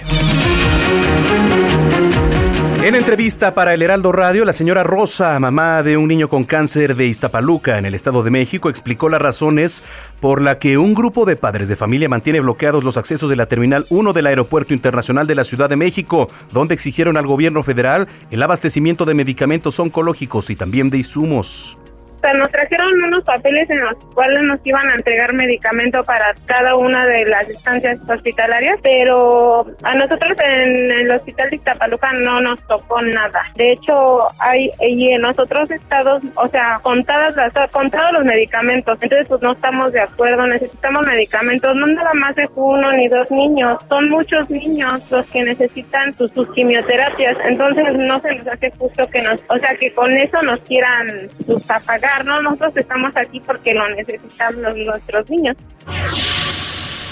Bueno, y la Fiscalía General de la República confirmó la identificación de Yosivani Guerrero de la Cruz como uno de los estudiantes que fueron asesinados por el grupo criminal Guerreros Unidos y cuyos restos ya habían sido reconocidos en una primera instancia por la Universidad de Medicina de Innsbruck en Austria. Omar Gómez, titular de la Unidad de Investigación y Litigación para el caso Ayotzinapa, acusó a las autoridades de la entonces Procuraduría General de la República por querer cerrar el caso de la desaparición de los 43 normalistas y de presentar información que no era suficiente en dicho momento para identificar al estudiante normalista. Déjeme le platico que en entrevista para este espacio informativo, el académico de la Facultad de Estudios Superiores de Aragón, Javier Lazarín, explicó la definición del concepto de clase media, aunque por ahí también hubo algunos comentarios que causaron eh, controversia, ¿eh? Pero bueno, esto luego de, de, que el presidente Andrés Manuel López Obrador arremetió en días pasados contra este sector poblacional al que culpó de la derrota de su partido en la Ciudad de México en las pasadas elecciones. Se tiene la idea o se señala desde una vertiente económica y político-social determinada, ¿no? Que pues las clases medias viven sobre todo en las zonas urbanas y que sus características y parámetros, digamos, sociales son tener, tener y hacerse de objetos diversos, ¿no? De, salir, salir a comer fuera, ¿no? Este, pues divertirse, ¿no? Eh, usar tarjetas de crédito, ¿no? Tener un acceso a la educación, ¿no? Que, que pase de la media de la media escolar, ¿no? En adelante. La Fiscalía General de Justicia de la Ciudad de México reveló que de enero de 2018 a abril de 2021 se iniciaron en la capital del país 28.540 carpetas de investigación donde se encuentran como víctimas menores de edad, quienes han sido víctimas de 12 delitos de alto impacto y 122 de bajo impacto. Pedro Carrizales, usted seguramente mejor lo conoce como el Mijis ofrece una recompensa de 50 mil pesos a quien aporte información útil para localizar a Diego H., quien es señalado de embestir a dos jovencitas en la alcaldía Calco de la Ciudad de México. El diputado morenista señaló que si alguien conoce la localización del posible responsable, le avise a las autoridades y le escriba un mensaje directo para realizar el pago acordado. Además, pidió compartir la publicación de esta recompensa. El Instituto Electoral de Participación Ciudadana del Estado de Guerrero dio a conocer que 21 mujeres fueron electas presidentas municipales para el periodo 2021-2024 el pasado 6 de junio. Esto representa un incremento de 4 con respecto a la jornada electoral de 2018 cuando resultaron ganadoras 17 candidatas. Déjeme le platico que la calificadora Standard Poor's ratificó en triple B con perspectiva negativa la calificación de México. Argumentan que las elecciones nacionales de mitad de periodo que se llevaron a cabo el pasado 6 de junio en México mostraron un sólido apoyo al presidente López Obrador y sus aliados, quienes con una mayoría simple en el eh, Congreso se mantienen bien posicionados para impulsar la agenda política en la segunda parte de su sexenio, dijo la firma. Israel, en temas internacionales, Israel lanzó nuevos ataques aéreos sobre la franja de Gaza la madrugada de este miércoles, lo confirmaron fuentes de seguridad del movimiento islamista palestino Hamas, que hay que recordar que gobierna el enclave. La ofensiva aérea responde al lanzamiento durante el martes de decenas de globos incendiarios por simpatizantes de Hamas al otro lado de la frontera con Israel, esto en señal de protesta por la celebración del desfile de banderas, que es una marcha ultranacionalista israelí por Jerusalén. Vamos a las calles de la capital, Israel Lorenzana. ¿Qué nos tienes? Adelante. Manuel Zamacona, muchísimas gracias, un gusto saludarte. Estamos recorriendo en estos momentos parte de la zona de Churubusco para nuestros amigos que vienen de la zona de Tlalpan, de Avenida de los Insurgentes. Ya van a encontrar algunos asentamientos considerables, carriles centrales. No hay que pensar en abandonar esta importante vía, ya que superando precisamente la zona del eje 6 sur, la circulación mejora para quien va con dirección hacia la zona de viaducto, el Palacio de los Deportes o más adelante hacia el aeropuerto capitalino. El sentido opuesto, la circulación a buena velocidad fluye, esto con dirección hacia la zona de insurgentes o para nuestros amigos que siguen su marcha con dirección hacia el periférico o hacia Miscoac. Manuel Zamacona, la información que te tengo. Muchas gracias, Israel Lorenzana. Hasta luego. Hasta luego en otro punto de la capital. Javier Ruiz, ¿qué nos tienes adelante? Hola Manuel, continuamos recorriendo la zona centro de la Ciudad de México. Lo hicimos a través de la avenida del Doctor Río de la Loza, donde el avance ya un poco complicado, al menos para quien se desplaza del eje oponente de la avenida Cuauhtémoc, que esto en dirección hacia el eje central Lázaro Cárdenas, o bien para continuar sobre la avenida Fray Servando Teresa de Miel. El eje central también con contratiempos, a partir del eje 3 sur ya avance lento para cruzar Izazaga, la zona de Arcos de Belén, más adelante también llegando a la avenida Juárez y por supuesto en la avenida Hidalgo. Así que hay que tomarlo en cuenta, salir con anticipación. Recordar que tenemos un plantón en la avenida Juárez, así que también evitar este punto. La alternativa, por supuesto, utilizar la avenida Hidalgo para quien se desplaza del Paseo de la Reforma y en dirección hacia la zona del eje central Lázaro Cárdenas. De momento, Manuel, el reporte que tenemos. Gracias, Javier Ruiz. Estamos atentos, buenas tardes. Estamos atentos, muy buenas tardes. Y culminamos este recorrido con nuestro compañero Rogelio López. Adelante, Rogelio. Gracias Manuel, es un placer saludarte y te comento que tenemos fuerte presencia de los servicios de emergencia en la colonia Chalma de Guadalupe debido a que tres personas fueron ejecutadas por arma de fuego y bueno, pues en un ataque directo, pues estas personas han perdido la vida. Justamente en las calles de Michoacán y Querétaro es donde quedan estos cuerpos y bueno, pues tenemos sumamente resguardada la zona, eh, continúa ahorita el cerco policiaco y bueno, pues tratan de dar con los responsables de este asesinato. Con esta situación te comento que bueno, pues se está esperando el arribo de peritos de la Fiscalía General de la Ciudad de México y bueno, pues así que empiecen las primeras indagatorias y bueno, pues así trasladar a estos cuerpos hacia la coordinación territorial correspondiente. Manuel, este es el reporte que te tengo desde la alcaldía Gustavo Amadero. Estaremos pendientes. Muchas gracias, Rogelio. Buenas tardes. Muy buenas tardes, Rogelio López, aquí en la capital. Y nos vamos a enlazar hasta el Aeropuerto Internacional de la Ciudad de México. Gerardo Galicia, ¿cómo van las cosas por allá? Todavía bastante complicadas. Mi querido Manuel, se cumplen ya ocho horas de bloqueo de la avenida Capitán Carlos León. Es justo el acceso del circuito interior hasta la terminal número uno del Aeropuerto Internacional de la Ciudad de México, lo que está bloqueado por papás de pequeñines con cáncer.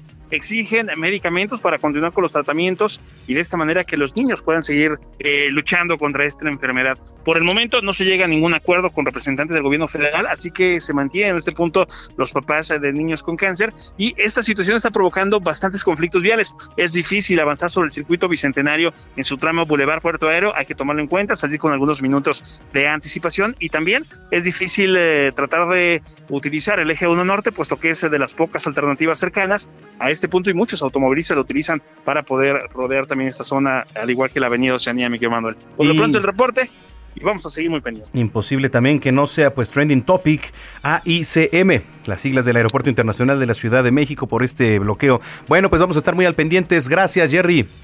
Con todo gusto, excelente tarde. Igualmente para ti, Gerardo Galicia, desde el aeropuerto capitalino. Vamos a comenzar un recorrido por los estados en Nuevo León. Daniela García, ¿cómo estás, Dani? Hola Manuel, muy buenas tardes, muchísimas gracias, muy bien. Eh, pues para informarte que hoy se tuvo la primera reunión oficial del gobernador electo Samuel García con el gobernador actual Jaime Rodríguez Calderón. Se reunieron esta mañana en el Palacio de Gobierno del Estado por primera vez después del triunfo del político emanado de Movimiento Ciudadano en los pasados comicios y pues tras haber recibido su constancia como ganador este pasado domingo a mediodía. Se trató de una reunión de carácter privado, sin embargo, pues trascendió que durante la cita estuvieron también presentes el actual secretario general de gobierno de Jaime Rodríguez Calderón, Enrique Torres, y también estuvo Hernán Villarreal, quien se perfila para ser el secretario general de gobierno de Samuel García. Según pudimos confirmar con fuentes al interior del equipo de García, confirmaron que fue una reunión breve y de carácter privado. Ellos desayunaron y compartieron algunos mensajes, pero no se revelaron los temas que trataron esta mañana el gobernador en turno y su sucesor, así como sus equipos de trabajo. Más bien, solo se dio a conocer que se trata de un acercamiento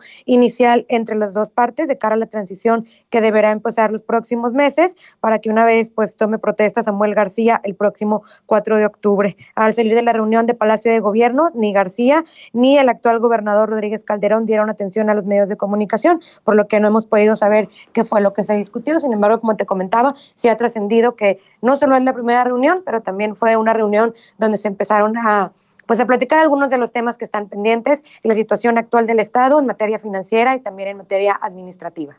Bueno, pues vamos a estar muy pendientes. Gracias, Daniela García. Pendientes, muy buenas tardes. Buenas tardes, Daniela García, desde Nuevo León. Nos vamos hasta el Estado de México. Gerardo García, ¿cómo estás? Muy buenas tardes. Hola, muy buenas tardes. Te saludo a ti al auditorio. Derivado de las últimas lluvias, la pendiente del nivel de almacenamiento de agua ya se aplanó en el sistema Cupsamala y registra 293.4 millones de metros cúbicos a la fecha, dio a conocer la Comisión Nacional del Agua con agua que anticipó que el escenario estará mejorado en las próximas semanas. El director general del organismo de cuenca Aguas del Valle de México, Víctor Javier Borget Ortiz, detalló que esos son eh, buenas noticias para el sistema, para la zona y para la población. De las tres presas del sistema, el bosque, Villa Victoria y Valle de Bravo tienen un almacenamiento de 37.5% con un déficit de 22.9% comparado con el promedio histórico. Mencionó que afortunadamente las precipitaciones que anunció el Sistema Meteorológico Nacional han tenido buen efecto y las condiciones en general en el Cutzamala están mejorando. En su reporte semanal informó sobre los trabajos realizados en la planta de bombeo número 5, en donde se colocaron dos válvulas esferas eh, donde permitieron que se eh, pudiera operar las dos líneas de alta presión, la 1 y la 2, lo que dará flexibilidad y permitirá manejar diferentes caudales. Esto de acuerdo también al funcionario federal. Hasta aquí mi reporte. Gracias, Gerardo García. Buenas tardes. Muy buena tarde, Gerardo García es corresponsal en el Estado de México. Son las 7 de la noche con 16 minutos en el tiempo del centro del país. Las finanzas están en la voz de Héctor Vieira. La Bolsa Mexicana de Valores cerró la sesión de este martes con una pérdida del 0.24%, luego de retroceder 121.36 puntos, con lo que el índice de precios y cotizaciones, su principal indicador, se ubicó en 50.908.18 unidades. En Estados Unidos, Wall Street cerró con balance negativo, ya que el Dow Jones cayó 94.92 puntos para ubicarse en 34.299.33 unidades. Por su parte, el Standard Poor's retrocedió 8.56 puntos para quedarse en 4.246.59 unidades, mientras que el Nasdaq perdió 101.29 puntos, con lo que llegó a 14.072.86 unidades. En el mercado cambiario el peso mexicano se depreció 0.65% frente al dólar estadounidense, al cotizarse en 19 pesos con 98 centavos a la compra y en 20 pesos con 9 centavos a la venta en ventanilla. El euro por su parte se cotizó en 24 pesos con 20 centavos a la compra y 24 pesos con 29 centavos a la venta. La calificadora Fitch aumentó su expectativa de crecimiento para México durante este año del 5 al 5.3%, debido a la reapertura económica, el avance en el proceso de vacunación, la reducción en los contagios de COVID-19 y los resultados de las recientes elecciones. El Instituto Mexicano de Ejecutivos de Finanzas consideró que la miscelánea fiscal planteada por el Servicio de Administración Tributaria no es suficiente para incentivar la inversión y el crecimiento en el país, ya que sin aumento de impuestos es difícil alcanzar mayores niveles de recaudación. Al respecto, la Organización para la Cooperación y el Desarrollo Económicos advirtió que México recaba más impuestos durante la presente administración federal, pero aún está lejos de la meta, lo que pone a nuestro país entre los que menos recauda del organismo. La Comisión Nacional Bancaria de Valores dio a conocer que el medio centenar de instituciones bancarias que operan en el país se encuentra bien capitalizado, de las cuales 48 se ubican en la categoría 1 de alertas tempranas, lo que significa que cumplieron con el requerimiento mínimo de capitalización del 10.5%. Luego de que el grupo de ciberactivistas Anonymous México publicó en redes sociales que realizó un ataque a los sistemas de la Comisión Federal de Electricidad, la paraestatal negó que sus servidores hayan sido atacados y señaló que estos sistemas funcionan con normalidad. Informó para las noticias de la tarde Héctor Vieira. Bueno, pues ahí está Héctor Vieira con las finanzas. Déjeme, le doy más información. El presidente Andrés Manuel López Obrador garantizó que en México no se prohibirá el libre tránsito de personas. Esto luego de darse a conocer que se le negó el pasaporte a un grupo de indígenas zapatistas que viajaría a Europa por lo que instruyó a la Secretaría de Relaciones Exteriores para atender y resolver este caso, para que a nadie se le limite salir del país. Hay que recordar que un contingente del Ejército Zapatista de Liberación Nacional, el EZLN, acusó que la Secretaría de Relaciones Exteriores frenó esta obtención de pasaportes para sus integrantes, quienes viajarán a Madrid, España, donde van a participar en la ceremonia de 500 años de la conquista de México, que se va a celebrar el próximo 13 de agosto. Aquí las palabras del presidente. Ayer se dio a conocer de que se le negó un pasaporte o varios pasaportes a una comisión de eh, indígenas eh, zapatistas que van a Europa hoy en la mañana y ya le di instrucciones al secretario de Relaciones Exteriores para que se revise por qué no se les entregaron los pasaportes y que de inmediato se atienda y que no se limite a nadie, mucho menos a nuestros hermanos, compañeros indígenas. Bueno, en otros temas, el subsecretario de Prevención y Promoción de la Salud, Hugo López Gatel, reconoció que pese a que durante 21 semanas se ha registrado un descenso en casos de COVID en México, hubo un repunte en seis estados como Baja California Sur, Campeche, Sinaloa, Veracruz, Tamaulipas, Quintana Roo y Yucatán, siendo estas últimas las que registran los repuntes pues más sustanciales. López Gatel reconoció que ante estos aumentos de la pandemia de COVID en México se elevó un 8%, aunque aclaró que el índice de hospitalización en el país permanece a la baja con una disminución del 88%, ya 88% esto respecto al punto más álgido de la pandemia ocurrido en mayo del pasado año. López Gatel. 21 semanas de descenso eh, en la última, en la semana más reciente. Eh, tuvimos ya una zona de incremento de 8 puntos porcentuales que se explica principalmente por seis entidades federativas que tienen en este momento un incremento de casos. En dos de ellas es un incremento muy sustancial eh, y es la península de Yucatán, es Quintana Roo y Yucatán hay un aumento eh, importante de casos. López Gatel, ya le habían llevado su serenata, ¿no? Y, todo esto aquí, ¿no? Bueno, en fin.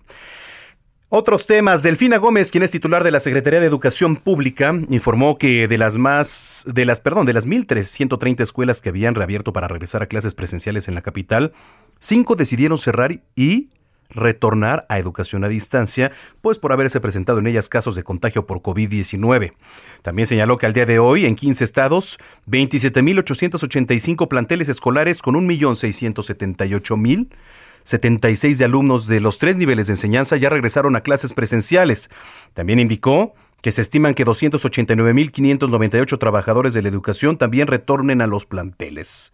Delfina Gómez detalló que las 15 entidades que decidieron regresar a clases presenciales son Aguascalientes, Baja California, Campeche, Chiapas, Ciudad de México, Coahuila, Durango, Estado de México, Guanajuato, Jalisco, Morelos, Nuevo León, San Luis Potosí, Tamaulipas y Veracruz. Delfina Gómez, que ahora eh, tiene que estar un poquito más en el ojo público en conferencias de prensa porque va a ser necesario con el regreso a clases presenciales que esté dando informes. No como lo hizo López Gatel porque de verdad resulta innecesario no, pero de verdad tiene que estar al pendiente, salir más a informar a los medios de comunicación, porque ya estaba prácticamente como la Comisión Nacional de los Derechos Humanos, ¿eh? que no la vemos pero para absolutamente nada. Bueno, ahí se la dejo. Eh, oiga, si nos da tiempo, sí, rapidísimo de, de lo que le voy a platicar. ¿eh? El secretario de Relaciones Exteriores, Marcelo Ebrard, informó que México envió vacunas a Belice, Bolivia y Paraguay por instrucciones del presidente Andrés Manuel López Obrador, esto como un acto de reciprocidad, luego de que nuestro país en su momento también recibió vacunas de otros países, con lo que también se combate el acaparamiento. Y por otra parte, el canciller detalló que México ha recibido más de 17.5 millones de dosis de la vacuna de Pfizer, 12.2 millones de AstraZeneca, 8 millones entre las vacunas de Sinovac y CanSino, además de que se espera la llegada de otras 1.4 millones de dosis de Pfizer y 1.9 millones de AstraZeneca. Así las cosas, vamos a ir a una pausa, regresando. Regresando tenemos más información. Vamos a platicar con Salvador Guerrero Chiprés, titular del Consejo Ciudadano, porque hubo un incremento del 11.5% en los reportes realizados por algún familiar de víctima de abuso y maltrato a la vejez. Así que no deje de escribirnos arroba samacona al aire, arroba samacona al aire. Vamos a ir a la pausa y regresamos con la última media hora de noticias.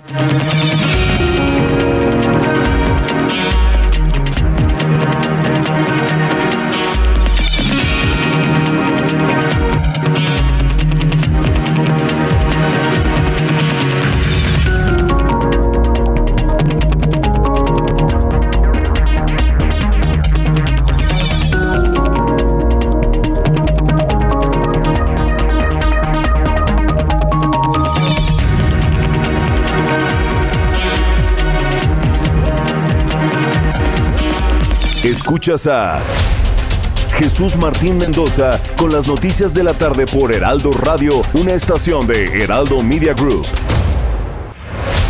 Escucha las noticias de la tarde con Jesús Martín Mendoza. Regresamos.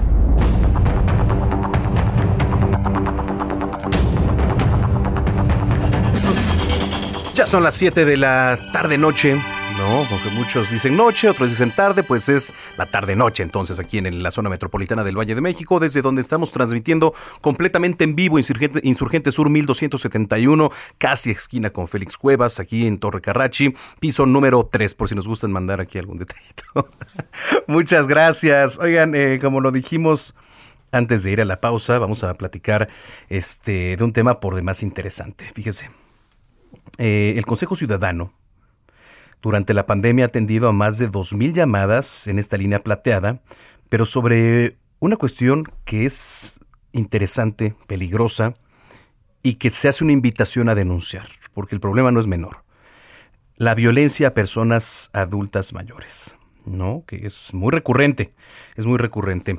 Bueno, tenemos en la línea telefónica ya a Salvador Guerrero Chiprés, él es eh, presidente del Consejo Ciudadano y bueno, pues además siempre agradecemos que nos tomes la comunicación para informarnos. Salvador, qué gusto saludarte nuevamente. Eh, qué gusto saludarte, Manuel. Pues también saludar el compromiso del Heraldo y hoy doblemente porque es el Día Mundial contra el Maltrato y el Abuso a la Vejez y por eso cobra vigencia estas afirmaciones que tú has hecho y los datos que hemos reunido en la línea plateada que gestiona el Consejo Ciudadano y que sí se refieren a eso, al abandono, al maltrato y a las violencias contra las adultas y los adultos mayores. Importante comenzar a hablar de ello porque es un mal que siempre ha existido, sin embargo, durante la pandemia pues ha, ha crecido. Desmiéntenos tú y más bien detállanos un poquito cuáles han sido las cifras. Bueno, es interesante porque por un lado tenemos muchos más datos.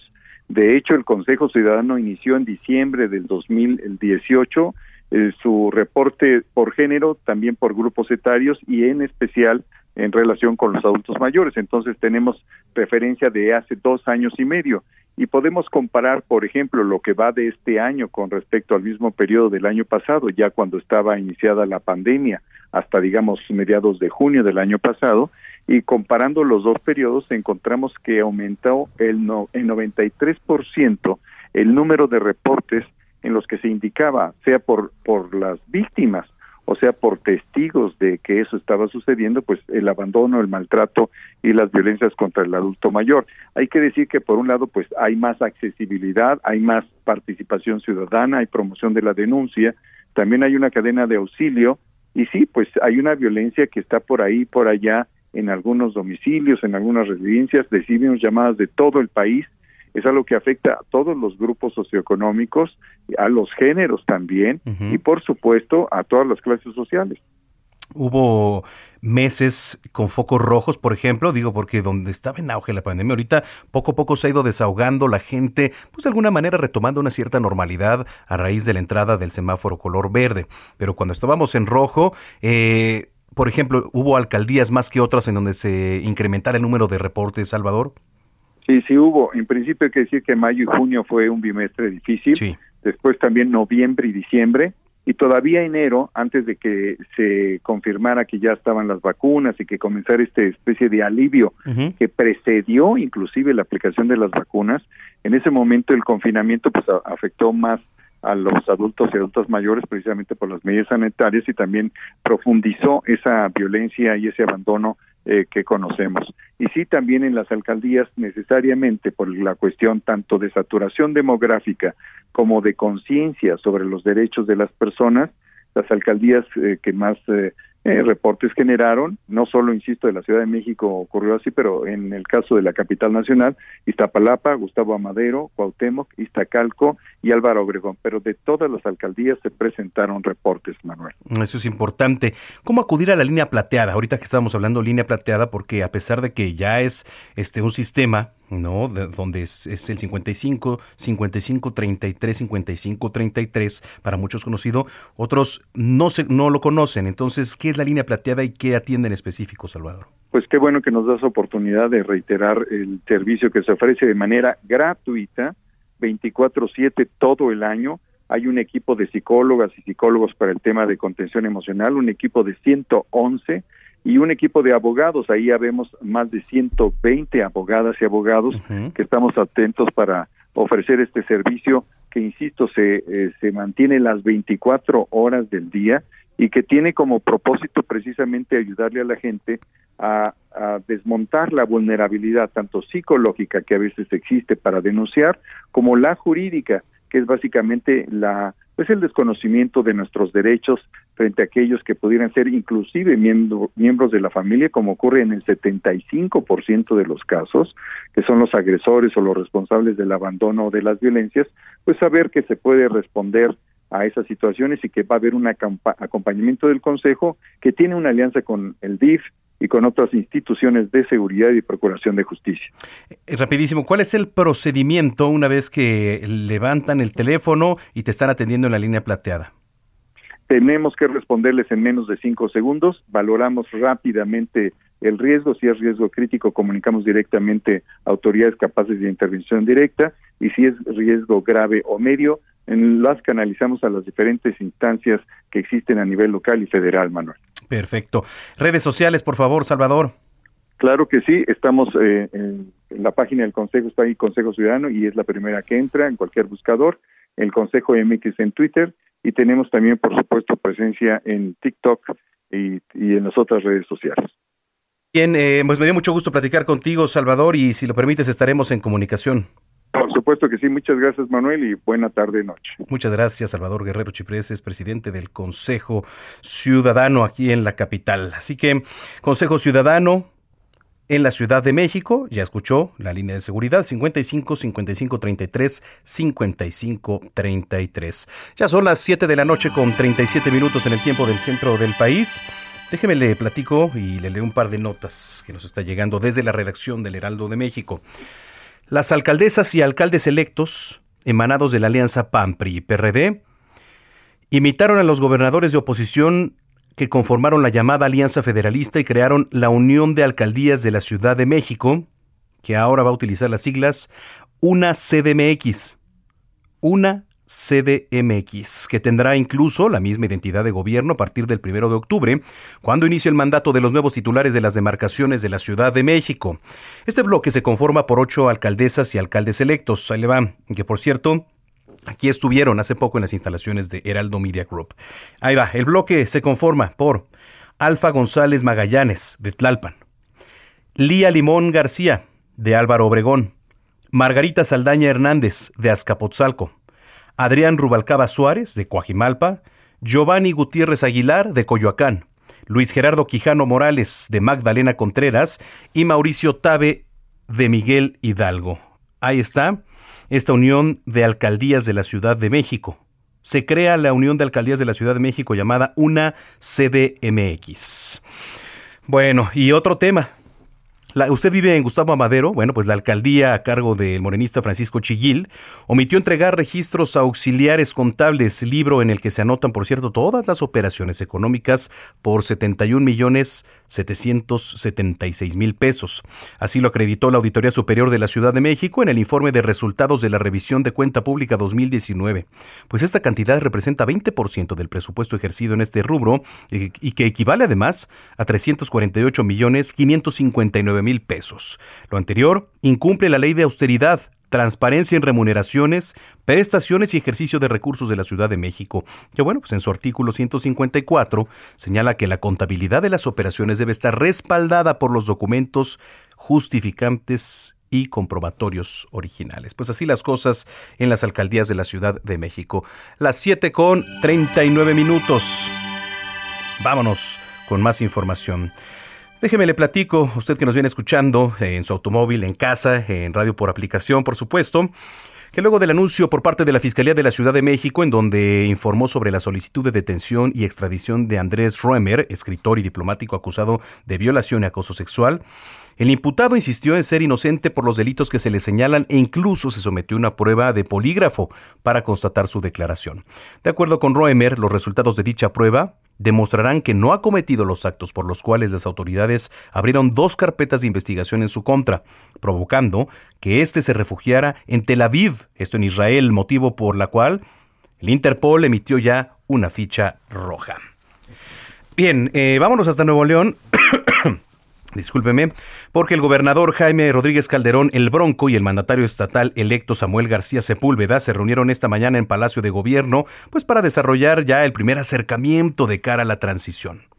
Aunque la reunión eh, fue de carácter privado, trascendió que el encuentro pues fue para listar por ahí el intercambio de información y el estatus real que guarda la administración estatal actual. ¿Usted qué opina sobre eh, lo que ocurrió con Samuel García, y no me refiero a las elecciones, sino previo a todo este trance que hubo que ver y las ráfagas y, pues esta vorágine de las redes sociales de alguna manera, eh, mucho ayudado por su esposa, ¿no? Por la influencer Mariana. Pero pues, ¿qué va a tener que ver que ahora muchos está especulando que si va a ser la próxima pareja presidencial? No sé.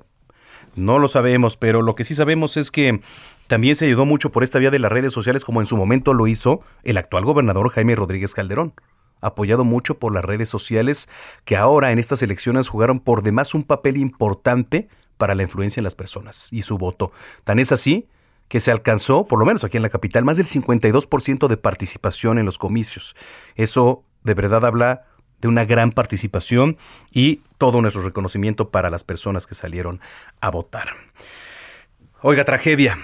El descarrilamiento de un tren a la altura de la delegación de San Isidro Mazatepec, esto allá en Jalisco, en el municipio de Tala, derribó un muro que provocó tres lesionados y la muerte de una persona de 68 años que dormía en una de las cuatro casas afectadas. Esto lo informa la Unidad Estatal de Protección Civil y Bomberos allá en Jalisco. Alrededor de las 6 de la mañana de este martes, 12 de los 108 vagones que componían el tren, el cual transportaba grano de canola, y además sus dos locomotoras impactaron al menos cuatro viviendas. Dos de ellas quedaron totalmente destrozadas en esta población ubicada en la zona metropolitana de Guadalajara. Y de Guadalajara nos vamos hasta Reynosa. Fíjese que nueve muertos dejó la volcadura de un autobús de pasajeros que salió desde Matamoros, Tamaulipas, con destino a Monterrey, Nuevo León. Este accidente se registró en el tramo 36800 de Libramiento Sur, allá en Reynosa. Hasta el momento se informa de al menos 20 personas heridas, los cuales fueron trasladados a diversos hospitales. Algunas de estas personas se reportan con lesiones graves, aunque se encuentran estables. Y vamos a finalizar allá en Culiacán porque con 23 votos a favor, 0 en contra y 17 inasistencias, el Congreso de Sinaloa aprobó reformas a los artículos 40 y 165 del Código Familiar con finalidad de extender las figuras del matrimonio y el concubinato a las personas del mismo sexo con lo que cumple con un ordenamiento judicial del segundo tribunal colegiado con sede en Culiacán. Así que, bueno, pues ahí está. Eh, tenemos parte de lo que dijeron ahí los diputados sinaloenses con relación al matrimonio igualitario. Se cierra la votación. Instruyo a la Secretaría a informar el número de votos obtenidos para este dictamen. Con su permiso, diputado presidente. 23 votos a favor, 0 en contra y 17 desapariciones. ¿Es cuánto el día de hoy? Por unanimidad se aprueba el dictamen en lo general. Mientras tanto, retornando aquí a la capital, la jefa de gobierno Claudia Sheinbaum habló sobre la, rehabilitación de pozos y plantas potabilizadoras de agua, así como la sectorización y la búsqueda de fuentes alternas con lo que dijo se ha evitado una crisis hídrica en la capital y reconoció que en algunos de los casos se ha presentado mala calidad del líquido debido a las características del subsuelo donde son perforados los pozos. Es Claudia Sheinbaum. Muchas veces los pozos que hay aquí vienen con mala calidad del agua, porque esta zona pues era una zona lacustre eh, con ciertas características y a la hora de perforar el pozo pues no tiene la calidad adecuada. Entonces una parte muy importante es rehabilitar todas las plantas potabilizadoras. Hay muchas plantas potabilizadoras en la ciudad. Oiga, mañana es día de política monetaria allá en Estados Unidos. Vamos a ir con nuestro colaborador en finanzas, Juan Musia, quien me da mucho gusto saludar. ¿Cómo estás, Juan? Hola, qué gusto saludarte. Pues bien, aquí andamos con esta expectativa de que las cosas mañana pues puedan seguir relativamente tranquilas. Y déjame contarte que la importancia de la Junta mañana tiene que ver con que, pues lo hemos visto en prácticamente todo el mundo, la inflación está alta, ¿no? La inflación en México, en Europa, en muchos países de Asia y bueno, incluso en Estados Unidos está en su nivel más alto de los últimos casi 14 años. Esto, Manuel, pues es muy, muy relevante porque si la inflación sigue repuntando, pues tienen que subir las tasas de interés, y si suben las tasas de interés se fortalece el dólar, y si se fortalece el dólar, pues también pueden empezar a bajar las bolsas al mejorar los rendimientos de los bonos. O sea, la cadena de eventos que desencadena, valga la redundancia, un alza de tasas es súper relevante. Cambia la perspectiva del mercado accionario, cambia la perspectiva del mercado de bonos, cambia la perspectiva del tipo de cambio, se fortalecería el dólar prácticamente contra todas las divisas. Y mañana fíjate que estoy 99% seguro de que no van a subir la tasa de interés, porque el discurso de la Reserva Federal en la propia voz de su director general o gerente general, que es Jerome Powell, es que este es un fenómeno transitorio tal cual lo que está diciendo el banquero central de Europa, la señora Christine Lagarde, y tal cual lo que ha venido también diciendo Banco de México, en el sentido de que debería de empezar a bajar la inflación en la segunda mitad del año y que no debemos de estar preocupados. Si es así, mañana no subirían las tasas de interés, mañana las tasas se quedarán en 0.25 y lo que sí podría pasar en Estados Unidos es que empiecen a disminuir el programa de recompra de bonos. ¿Qué es esto? Pues que han estado imprimiendo dineros como locos, entre las ayudas del COVID, primero de Trump, luego de Biden, las ayudas de desempleo y la recompra de bonos, pues evidentemente hay tanto circulante, Manuel, tanto dinero flotando en la economía, que evidentemente genera inflación.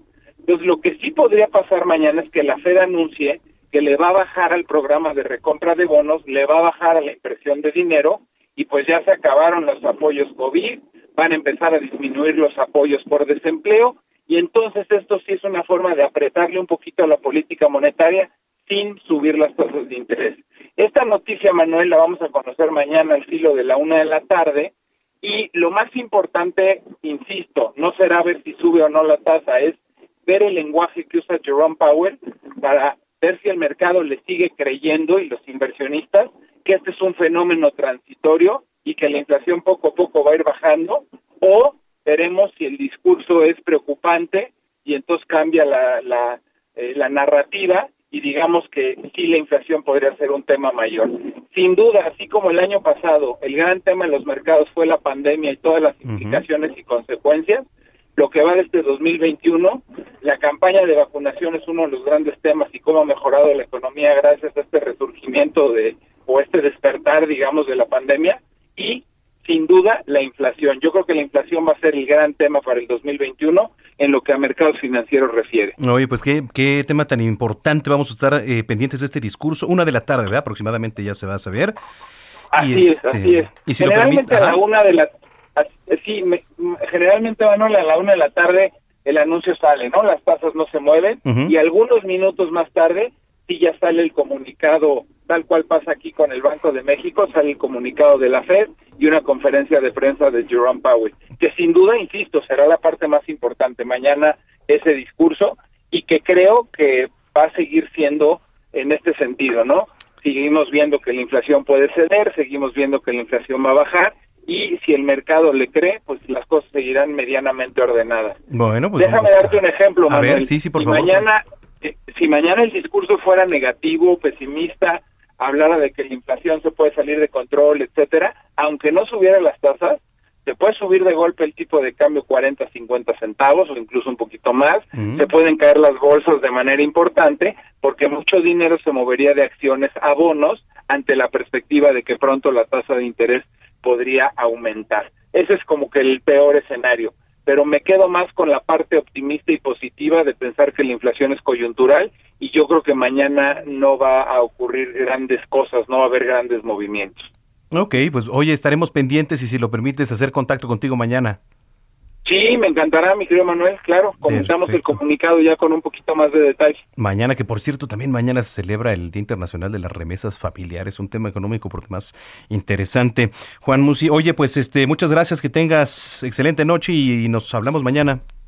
Por supuesto, Manuel, un gusto colaborar contigo. Un abrazo y un saludo a todo nuestro auditorio. Saludos igualmente, Juan Musi, experto en finanzas y colaborador de este espacio que son las noticias de la tarde. Las 7 ya, con 50 minutos en el tiempo del centro.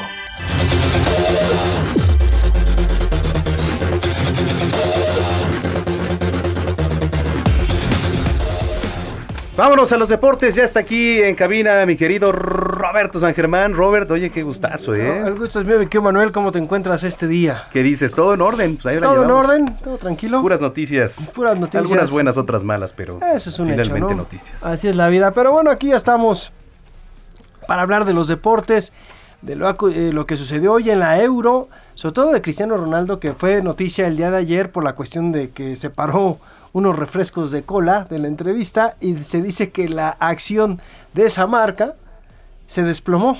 ¿Cómo crees? Sí, sí, sí, nada más por simplemente mover dos botellitas, dijo, no tomen agua. Se enojó Cristiano Ronaldo, pero él metió un doblete, ya rompió el récord de Michel Platini de 10 goles en, una, en, en las euros. Ya Cristiano tiene 11 goles, es el máximo romperredes en la historia de las euros, además de que ya tiene 5 apariciones y en cada una de ellas metió gol. Hoy ganan los lusitanos 3 a 0 a los húngaros, aunque el equipo de Hungría al minuto 80 le anularon un gol.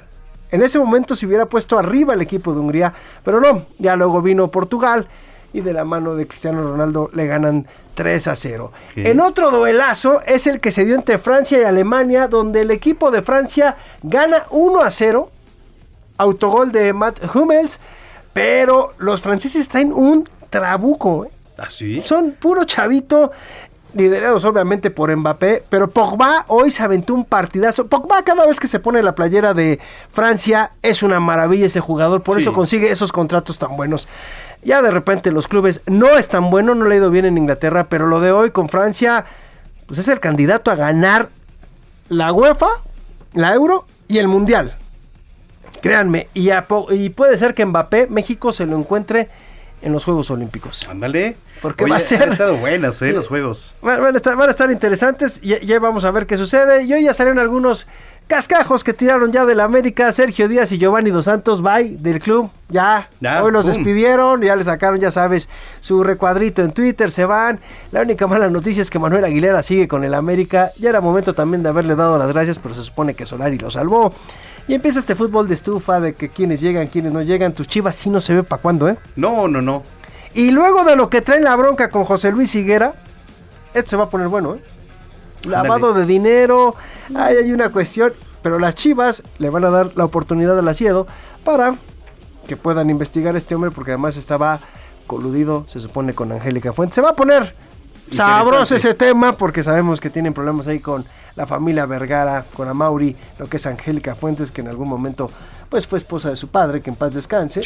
Y tuvieron problemas con OmniLife. Pero bueno, son de las situaciones que se están viviendo ahorita con las Chivas, el fútbol internacional, el América, todo esto.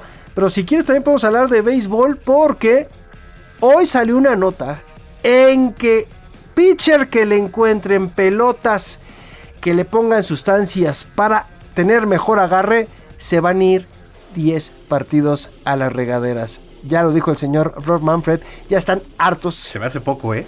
No, los deberían de expulsar de por vida. Es que hay una sustancia que se llama Spider Track. O por lo menos la temporada, ¿eh? Mira, es que hay una sustancia que se llama Spider Track que, está- que encontraron que es para agarrar. Sí. Se la agarraron a Garrett Cole y a Bauer. Y parece que ayuda mucho para que la pelota no gire tanto. Entonces eso hace que el bateador no sepa para dónde va a caer. Pero ya las grandes ligas dijo, vamos a revisar todas las pelotas en el partido. Y si te cachamos que trae una sustancia rara, te expulsan en ese momento. Y a partir de ese momento tienes 10 Sí. partidos de suspensión. Oye, mañana te voy a platicar, te voy a traer bien el dato. Un jugador en su momento, hace muchos años, que se metía en la bolsa de atrás cáscara de plátano, ya ves que resbala. no, bueno, yo te voy a decir, eso lo hacían en el fútbol americano. Lester Hayes y varios esquineros se untaban naranja. Sí. Naranja, te la exprimes y por ahora sí que lo pegostioso sí. te ayuda para tener mejor agarre. Es que eso lo han hecho mucho, y vaselina y varias cosas, ¿no? Pero vamos a platicar del béisbol porque Ok. se va a poner bueno eso, mi querido Manuel. Nos vemos mañana por acá, Robert. Claro que sí, claro que sí, aquí estaremos. Es Roberto San Germán en los deportes. Nos vamos. A continuación, República H con Blanca Becerril. Yo soy Manuel Zamacona, arroba Zamacona al aire. Que pase una excelente noche. Y hasta entonces. Esto fue Las Noticias de la Tarde con Jesús Martín Mendoza. Heraldo Radio. La HCL se comparte, se ve y ahora también se escucha.